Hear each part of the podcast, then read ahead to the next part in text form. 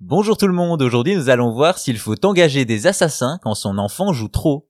Si les jeux vidéo sont une terre d'aventure et d'imaginaire, ceci amène également leur lot de dérives, ainsi il arrive que des joueurs passent beaucoup trop de temps sur leur jeu. C'est en tout cas l'avis de ce père de famille qui, pour faire arrêter de jouer son fils, a imaginé une solution pour le moins originale.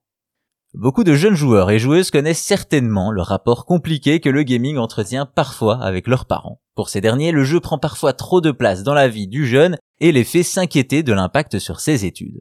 Cependant, d'autant plus aujourd'hui où le jeu vidéo est partout, il peut être difficile pour des parents de dissuader leur progéniture de jouer. C'est alors que vient l'histoire de Monsieur Feng. Nous sommes en Chine en 2013 et l'homme s'inquiète de voir son fils jouer aux jeux vidéo en ligne de manière trop intensive. En effet, si durant ses années d'études le jeune homme n'a jamais montré de problème, c'est plus tard, alors qu'il est âgé de 23 ans et est sans emploi, qu'il va se montrer très présent sur un MMORPG chinois. Monsieur Feng, déçu de voir que son fils montre peu de motivation, décide de trouver une solution pour réduire le temps de jeu de son fils.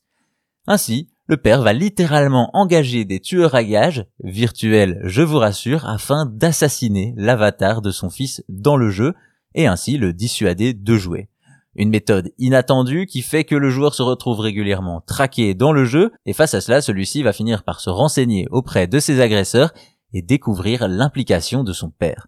Il discute et cela lui permet d'expliquer qu'il ne cherche pas de travail car il en veut un qui lui plaît vraiment. Cela suffit à soulager le père qui rappelle ses assassins. Malgré l'heureux dénouement de cette histoire, cette méthode est selon des experts pas très efficace pour dissuader un joueur D'autant qu'être tué par quelqu'un dans un jeu, ça arrive tous les jours, c'est ce que font les gens en ligne, même si ici, cela a permis au père et son fils de renouer le contact. Quoi qu'il en soit, on laissera chaque parent juger si engager des assassins virtuels est bien le meilleur moyen de réduire le temps de jeu de leurs enfants, mais en tout cas, c'est possible.